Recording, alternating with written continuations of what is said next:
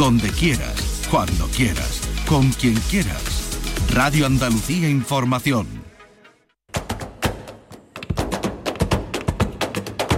Portal Flamenco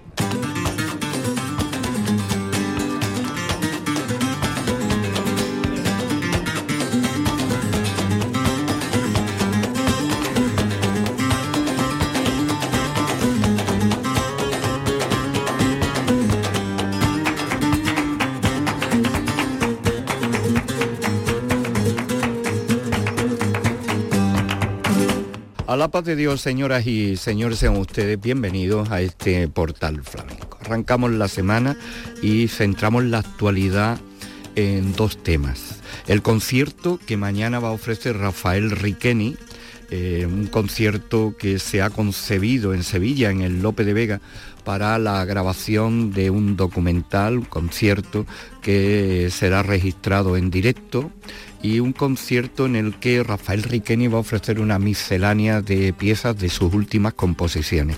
Dentro de un instante vamos a hablar con él. Y también vamos a hablar con el alcalde de Mairena del Alcor, con Juanma López Domínguez, porque hemos recibido la invitación, igual que el mundo de la cultura, del flamenco y de todo el público que quiera asistir el sábado, próximo sábado día 11, a las doce y media la Plaza Antonio Mairena, donde se va a descubrir un monumento en honor al maestro de los Alcores con motivo del 40 aniversario de su muerte que se cumple en este año. Es un año de aniversario, el centenario de Fernanda de Utrera, 50 aniversario de la muerte de Caracol, 40 de la muerte de Antonio Mairena. De ello es de lo que vamos a hablar. Una entrevista con la que cerraremos un programa que arranca con la guitarra de Rafael Riqueni mañana en concierto en el Lope de Vega de Sevilla.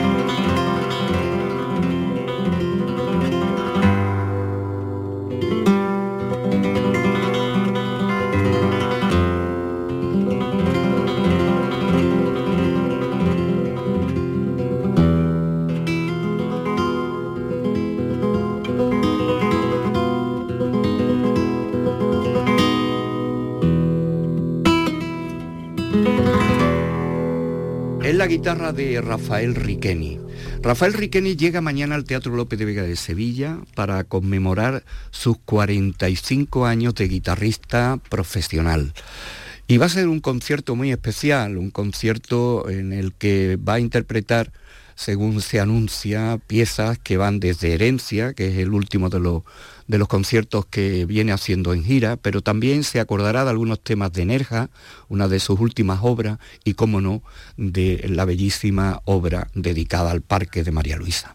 También eh, tocará eh, tocando eh, precisamente uno de sus puntos de confort, que es Huelva, donde reside desde hace años, y a quien no podía ser de otra manera, su sensibilidad eh, le hizo inspirarse para una soleá que lleva el título de Los Llanos. Está con nosotros Rafael, que hemos sacado de esa zona de confort onubense y al que yo quiero agradecer y saludar a la paz de Dios, Rafael. Buenos días, Manuel. Eh, he dicho bien, ¿no? Nerja, Herencia, Parque María Luisa, ¿por ahí va a andar el concierto? Sí, eh, un concierto, lo has dicho muy bien. Eh, queríamos hacer mm, diferentes épocas y diferentes obras para, mm, eh, rescatando de cada obra piezas para, para aglomerar un repertorio que fuera, en fin, que fuera ensamblado. Claro, y que sea una miscelánea, un repaso, aunque no completo, porque nunca es completo, tu obra es extensa y, larga desde hace 45 años para acá. Y, esto es lo que últimamente vienes haciendo, que por cierto, Rafael, eh, llevas una temporada de, conciertos impresionantes, ¿no? Estás tocando ahora más que hace 30 años. Sí, estoy tocando más conciertos y, giras más largas y, y muy continuadas hemos hecho, eh, eh, he tocado como más de 30 conciertos desde julio para acá. Ahora, en marzo, si Dios quiere, nos vamos a América, a hacer una gira por América. Volvemos a, Sevilla y volvemos a ir a América con más conciertos y ya más, más adelante nos vamos a París. París es un sitio para ti especial también, ¿no? Sí, una, ciudad maravillosa, ¿no? Eh, estuvimos hace poco allí y es increíble. Bueno, hace menos tiempo aún has estado en Nimes, que no es París, pero sí es, una tierra muy flamenca y muy andaluza, eso sí, con mucho frío, ¿no, Rafael? Sí, sí, mucho frío, un viento que te tiraba para atrás. El frío es muy malo para, bueno, decía Salvador de Quinta que los toros, las avispas, y el flamenco con, calor y para la guitarra todavía más, ¿no? Sí, no, nos podemos pasar ni de calor ni de humedad, porque para la guitarra son malas las dos cosas. ¿Y las manos, Rafael, cómo están? Yo te estoy viendo estupendo. Sí, las manos las tengo muy bien, me cuido mucho las manos, de siempre. Y muy bien, atacando bien con la derecha y pulsando bien. Y estoy muy contento, estudiando bastante, y yo creo que ahora, ahora mismo tocando mejor que cuando era joven, porque me paro más, expreso más, ya con la edad más maduro. Y decía el periódico el otro día con respecto a anime que la gente no se quería ir, tuve que hacer tres veces. Y toda la gira ha sido increíble, la verdad. Además, eh, tú que has eh, tenido experiencias de todo tipo en el escenario, desde acompañar el cante, de encerrarte con una gran orquesta, ahora has decidido tocar solo. Eso es un gran riesgo, ¿no, Rafael? Pues sí, es un gran riesgo, sobre todo porque hay que mantener la, atención del público contigo, que no se disperse ni se distraiga con otras cosas. Y mantener, sobre todo, mantener esa atención requiere que haya muchos altibajos en la, en la música, ¿no? Como si fuera una ola de matices, de fuerza, de al libitum, de, de menos volumen, de pianísimo. Entonces vas expresando y todo eso hace que el público esté contigo en todo momento. ¿En qué pieza, en qué pieza o en qué momento del concierto tú dices, estoy bueno, me encuentro bien? Bueno, últimamente lo que pasa es que empiezo por Granaína Aparezco, primero aparezco por el escenario. En fin, recibo la ovación del público y como unos cuantos segundos más tarde ya estoy sentado en la silla. No, no dejo que se prolonga mucho el, aplauso, vengo a tocar, ¿no? Me siento en la silla y como la guitarra viene mm, ya del, del, camerino perfectamente afinada, ataco, ataco con la granadina y ya con una tranquilidad, con toda la tranquilidad que me han dado estos conciertos hasta ahora. Y el público, digamos, que recibe esta tranquilidad. Pero es que el segundo número, que es la soleá de los llanos, y es una soleá muy fuerte, ahí el público ya entra en, en un éxtasis que, con la soleá se vuelve loco con los aplausos. Entonces digamos que tengo al público conmigo desde, el segundo tema. Eso es una cosa buenísima. Que desde, el segundo tema el público está contigo. Entonces todas las cosas eh, que tú le vas ofreciendo luego, eh, lo va captando con ya con, una tranquilidad y un bonito. Eh, Rafael, ¿hay un nivel de improvisación en, esos momentos o es algo que, no te permite salirte de, un guion? ¿Cómo funciona ahí la, la, cabeza o la intuición? ¿Cómo es eso? La intuición ayuda. En mis conciertos no hay mucho, muchas improvisaciones. No porque además me dijo a mí una vez Malo San Lucas, el maestro, que ahora ya se nos fue desgraciadamente, y me dijo no, que no, no experimentara con una camisa nueva ni con unos zapatos nuevos y que al, escenario no llevara nunca algo que no hayas probado otra vez porque corre el riesgo de despistarte y, meter ahí una picia. Entonces, tú sabes, Manuel, que yo con, toco ya virtuoso bastante complicado. Y si le pongo improvisaciones, pueden salir bien o no pueden salir bien. Entonces eso me despista a mí totalmente de... Con lo cual llevo mi, repertorio bastante montado. Además, eh, al tocar solo, tampoco tienes el alivio de, de, arroparte con mientras que tú puedas hacer cualquier cosa, sino que es, sencillamente eh, una guitarra sola, ¿no? Desnuda. Mm. Hago los temas relación a, con relación a mis posibilidades con 60 años, muy bien montados, y, y sin querer tomarme la cosa, pasajes que me dan problemas los, los quito por otros y no me arriesgo nada en el escenario. Voy con lo que tengo montado, que ya es difícil, y, lo hago de una manera tranquila, expresando como te he dicho antes, pero pasajes que me dan problemas, los quito. Directamente los quito. ¿Tienes otros para meterlo o sencillamente recorta el, tema? ¿no? Claro. Mm. Eh, Rafael, ¿con qué guitarra tocas? Buena pregunta.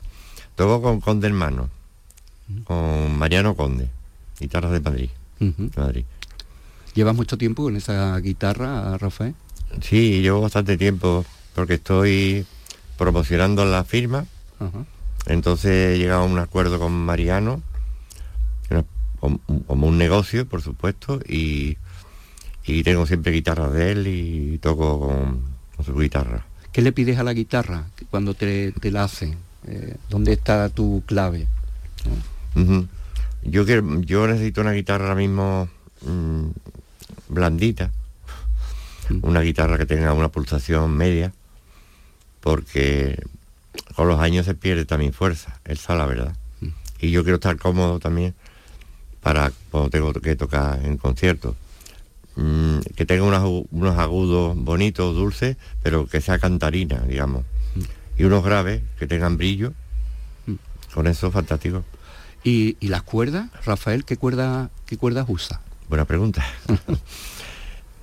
eh, uso cuerdas no block, que también tengo un, tengo un acuerdo con, con Jill y digamos que a, cambio de, cuerdas, que me manda cada por tres una caja así de cuerdas, tensión media la que me va bien a mí, pues yo toco siempre con Noblo y bueno, que es una cuerda fantástica y también, como tú sabes, un, encuentro así entre amistad y negocio. Mm.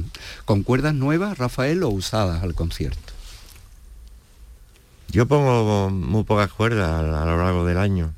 A mí me gusta tocar la cuerda y es normal, el bajo siempre pierde un poco de brillo, ¿no?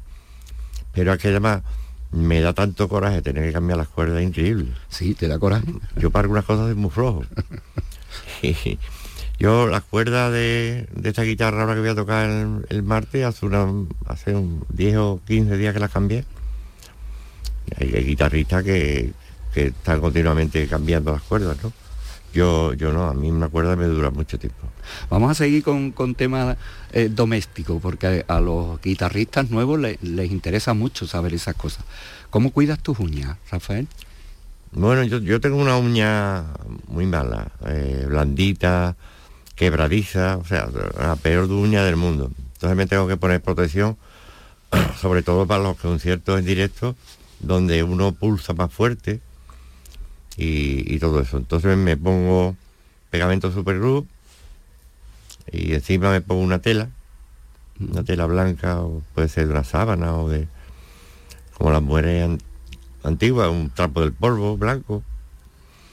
Y me vuelvo a echar capas de super hasta que coge dureza y después ya la remato con pegamento japonés y la lima y me hago uñas que, que, que aguantan un concierto, ¿no? Yo me pongo bastante protección porque aquí hay madera, pero por nada del mundo que, se vaya una uña en un directo ya. ¿Te ha pasado alguna vez? Nunca. Afortunadamente, y que no te pase nunca, Rafael, porque eso antiguamente los guitarristas antiguos decían, me he quedado manco. Yo la primera vez que lo escuché digo, bueno, ¿qué quiere decir este hombre? Y es que eh, cuando pierdes una uña es como si te quedaras manco. Sí, sí, es una tragedia. Eh, Rafael, el concierto sirve para eh, tres cosas. Una, para reunirnos a todos en el, en el Lope de Vega. Además, eh, es por invitación, que no es un concierto con, con abono de entrada. Y, y escucharte es un placer para, para todo el que tenga la oportunidad de hacerlo. Pero además se grabará un documental y servirá para celebrar tus 45 años. Rafael, lo digo así despacito y fuerte. Arreo de la guitarra. 45 años, Rafael. Sí, parece que fue ayer. Yo tengo recuerdos fantásticos. Yo con tres años ya tenía una guitarra de plástico y ya con ocho años empecé a aprender aprendía de, chavales que tocaban en la calle, empecé a aprender mis rumbitas, mis cositas, tenía mucha facilidad para la guitarra desde el principio. Y ya luego vino un, proceso de aprendizaje donde estuve con Manolo Carmona de los Palacios, que tocaba ya las cosas de Paco Lucía, y estuve un tiempo con Manolo San Lucas, que me enseñó a estudiar.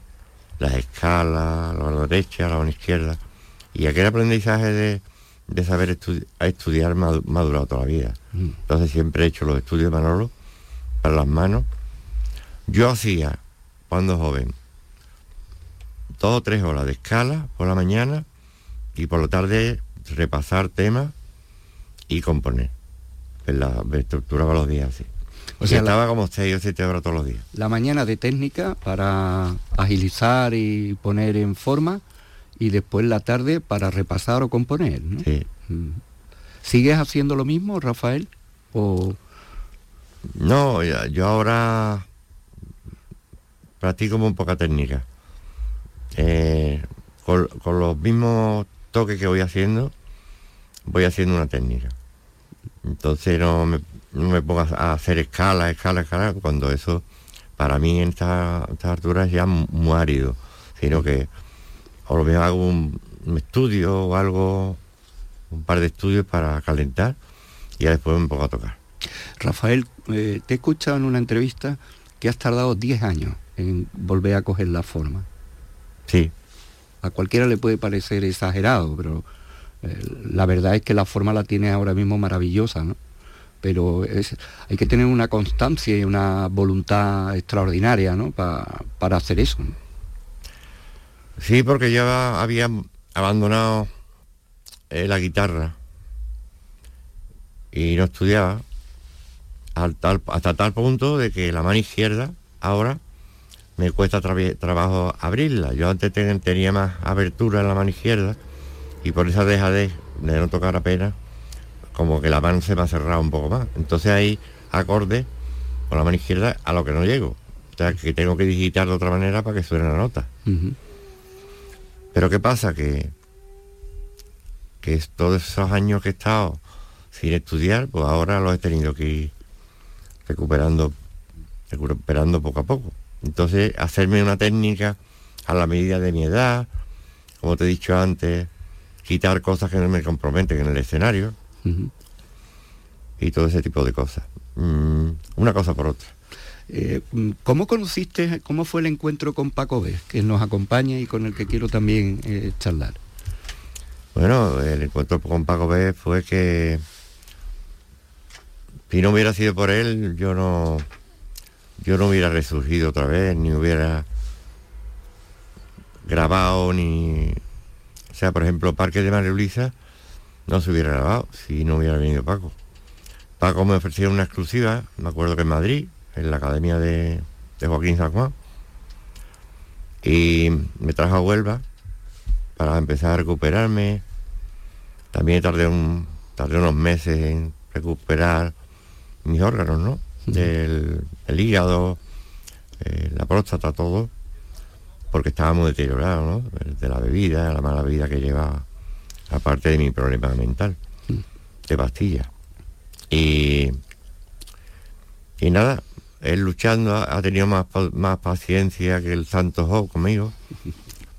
Él me ha aguantado todo tipo de cosas porque yo soy muy difícil y ha tenido la paciencia de hacerme llegar a donde estoy hoy en día, con su valía y con mi esfuerzo, por supuesto, pero vamos, si no hubiera venido Paco, igual estaría ya ahí bueno, criando malva. Vamos a...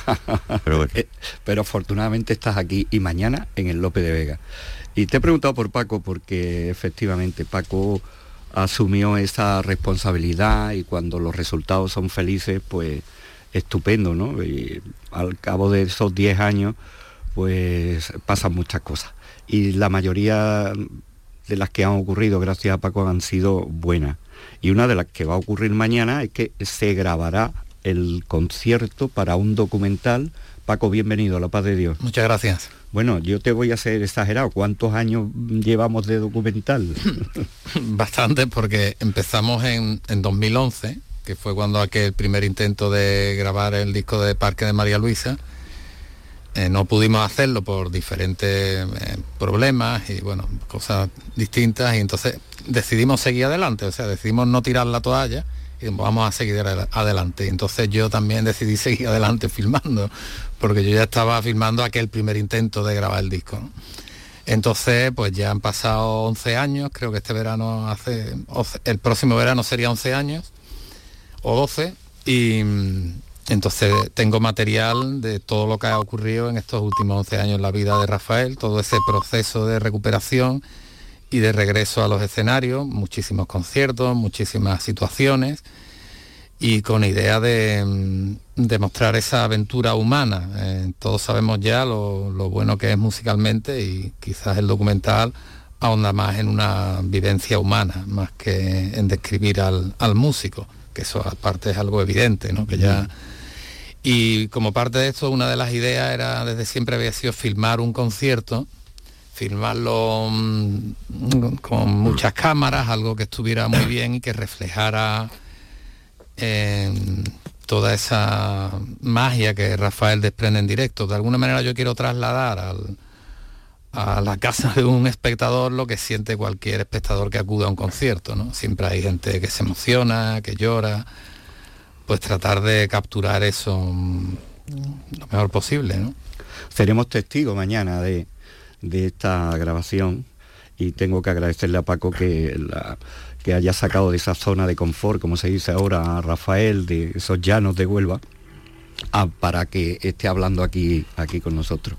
Eh, Rafael, cuando llegas al Lope de Vega, que es como tu casa, eh, no sé si hay otro teatro que para ti tenga tanto eh, atractivo, tantos recuerdos y tanta vivencia, ¿de qué es de lo primero que te acuerdas, Rafael? Bueno, lo primero que me acuerdo es de que me subí al López de Vega con 13 años. Y ese teatro, como tú bien dices, pues ha sido mi casa muchos años, con su camerino y con su tínguli que había allí. Entonces muchísimos recuerdos, más que ningún teatro del mundo. De hecho, mm, la última actuación tuya en la Bienal ha sido eh, allí, en el López de Vega, ¿no? Sí, sí. Por cierto que un concierto magnífico, donde también la crítica me ha puesto muy bien en Sevilla, y donde, ya te digo, el público disfruta de una guitarra eh, sola, que también hay mucha gente que quiere escuchar la guitarra, no quiere escuchar con más instrumentos. entonces eso ya lo hice Paco Lucía, Manolo San Lucas, y yo vuelvo a, tocar en solitario, ¿no? Que es algo que yo hacía cuando joven, cuando esas giras que hacía por Alemania y todo eso, que grabé el disco de flamenco allí. Toqué en la ópera de Frankfurt y hacía giras grandes ya por Alemania con mi guitarra sola.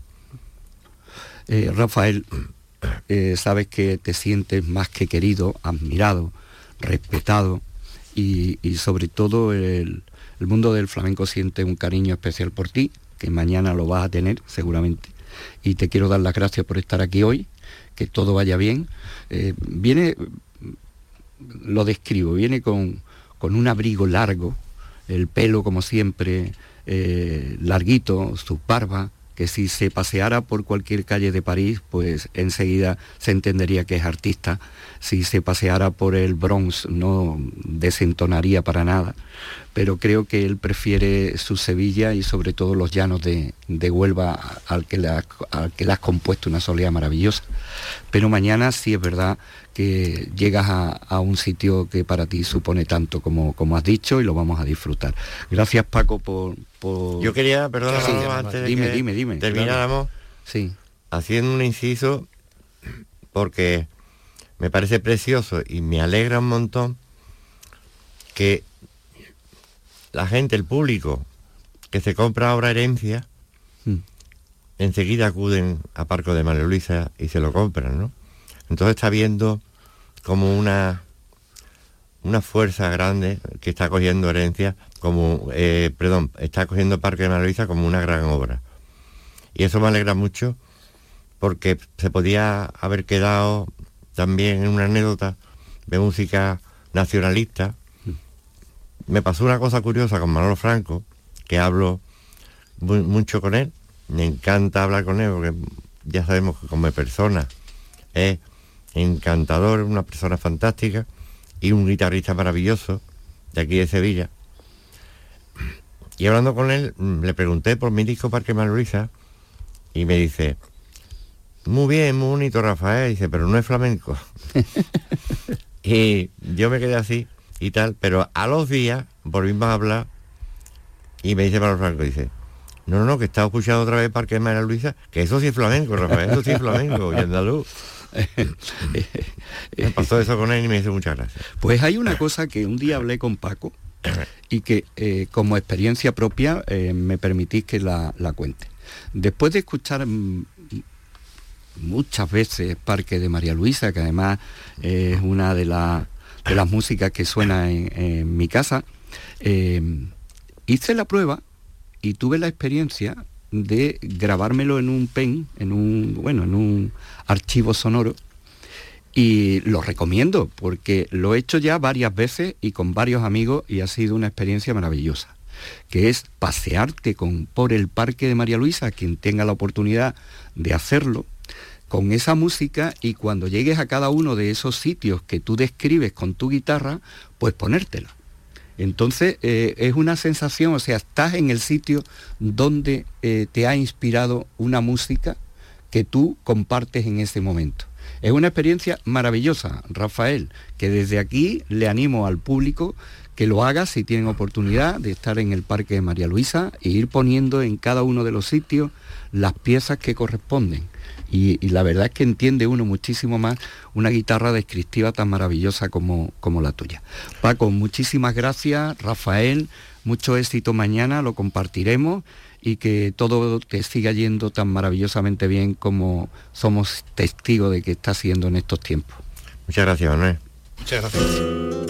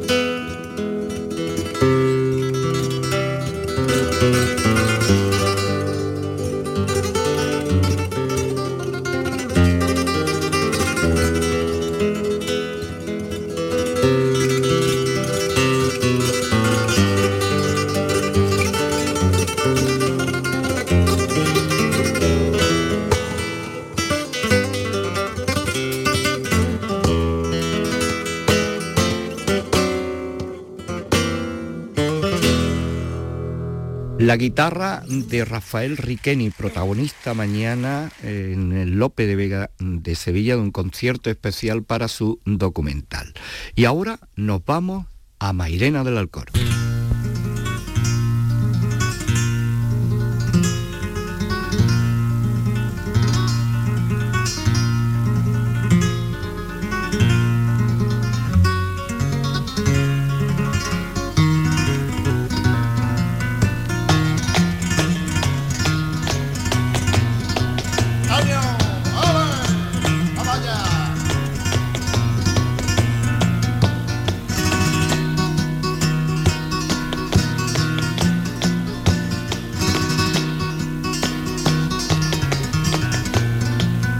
Atma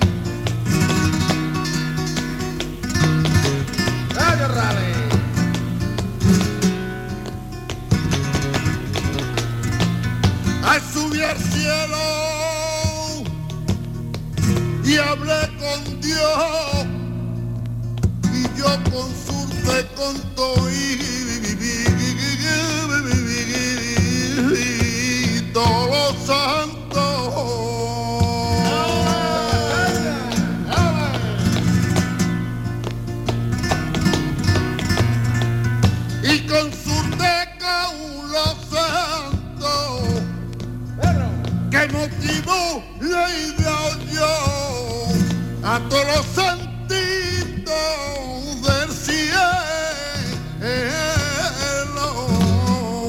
Pa' que yo te quiera tanto. Qué Que motivó la yo a ningún sentido.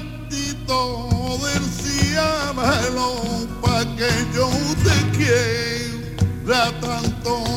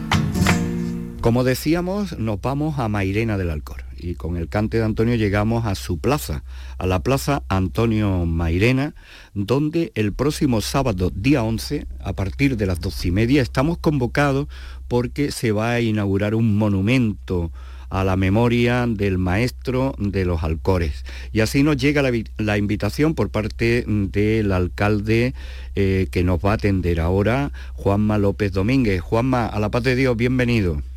Hola, buenas tardes. Eh, muchas gracias por esta invitación extensible a todos los aficionados que se van a dar cita el próximo sábado día 11. Cuéntanos en qué va a consistir el acto o qué habéis programado para este acto. Bueno, eh, antes que nada decir que, que nosotros creemos que era una deuda que teníamos en, en Mairena del Alcor con el maestro, al cual eh, se ha representado muchas veces en, en poses artísticas y, y nos faltaba una más, natural, más entrañable, más como lo recuerdan los, los más viejos de, del pueblo, como lo recordaban. Y entonces pues a partir de ahí surgió esta idea y es cuando decidimos pues hacer un, un encargo para, para poder compensar esa deuda, como te digo, que teníamos pendiente con, con Antonio, ¿no? Con, con él y con su legado. Y entonces a partir de ahí, pues, pues claro, una vez que ya la, la, la figura ya está terminada, la escultura ya está terminada y que tenemos que darle una forma o, inaugurarlo de alguna forma, pues qué mejor que hacerlo con, amigos, con amigos tanto de nuestra localidad como sobre todo gente de fuera que tanto defiende y ha defendido a la figura del maestro.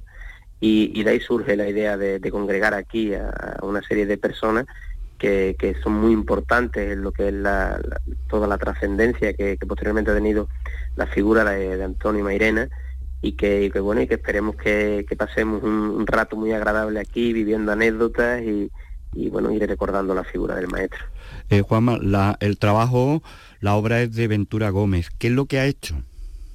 Bueno, es un, una- un trabajo, como, como tú bien dices, de un, de un escultor mairenero, de Ventura Gómez, eh, una persona que, que además es muy, muy flamenco y un gran admirador de- del maestro y que, y que bueno, eh, yo creo que, que, ha, ha- recogido perfectamente lo que, lo que nosotros queríamos transmitir, esa imagen de, de Antonio en su faceta más, más cercana, en su faceta de, de, de- cuando estaba con la gente de, su pueblo y que es lo que lo que queremos que vuelva a ser. Es una, una, una figura en la que una, una escena en la que Antonio va a estar sentado en una zona de- del municipio pues esperando para saludar al resto de sus paisanos Eh, el epicentro eh, mairenero y mairenista de, de su pueblo, porque está la Casa del Arte, la plaza que lleva su nombre, y ahora ya se redondea con, con este monumento.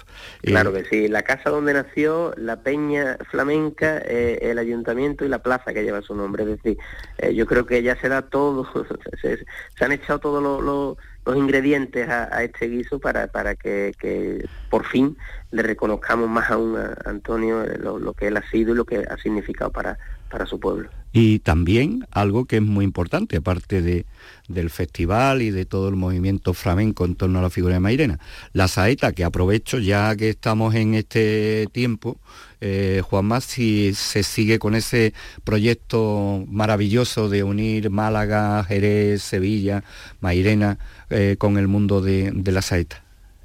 Sí, eh, este año tenemos una, una nueva edición.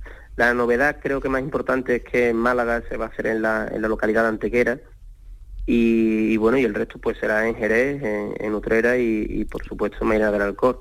ya estamos definiendo lo- los carteles, estamos definiendo los artistas que van a participar en la misma y ya pues pasaremos a, la presentación oficial que, creo que no sé si va a ser a, finales de esta semana o a principios de la siguiente. Eh, Juanma, es un año de aniversario de efeméride, 50 años de la muerte de Manolo Caracol, eh, 40 años de la muerte de Antonio, 100 años del nacimiento de Fernanda. ¿Qué preparáis eh, si de alguna manera vais a, celebrar la efeméride de los 40 años de la muerte de Antonio?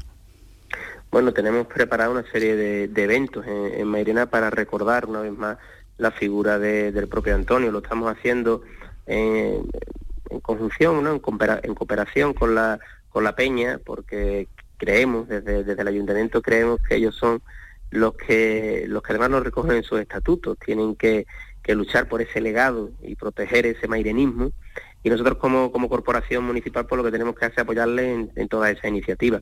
Es cierto que nosotros como ayuntamiento queremos eh, fomentar alguna algunos bueno estamos preparando si, si hacemos un congreso si hacemos una, una serie de exposiciones sobre la figura de- de- del maestro y lo que ha supuesto para, para Mairena lo que su- ha supuesto y lo que supone diariamente para Mairena y, bueno y tú tú seguro que vas a conocer de muy primera mano todo eso que vayamos organizando conforme lo vayamos sacando. Así espero para contárselo a, a nuestra audiencia. E igual que la última pregunta, eh, alcalde, el, el Museo Antonio Mairena, eh, eso al que se- a lo que se le viene dando vuelta desde hace tanto tiempo, ¿qué nos puede contar?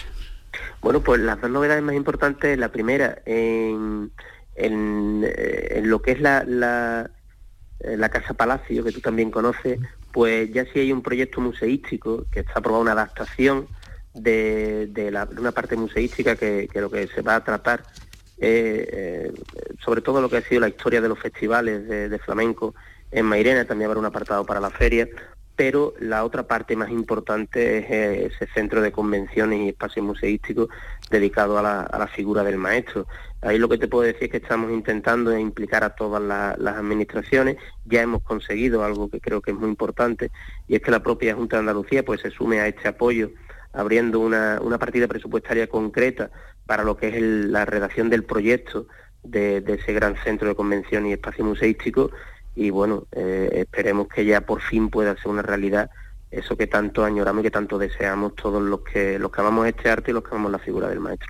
Pues Juanma, muchísimas gracias, enhorabuena por estas iniciativas en torno a la figura de Antonio Cruz García, Antonio Mairena, y que todo vaya bien el sábado. Muchísimas gracias. Muchísimas gracias a ustedes, Manolo.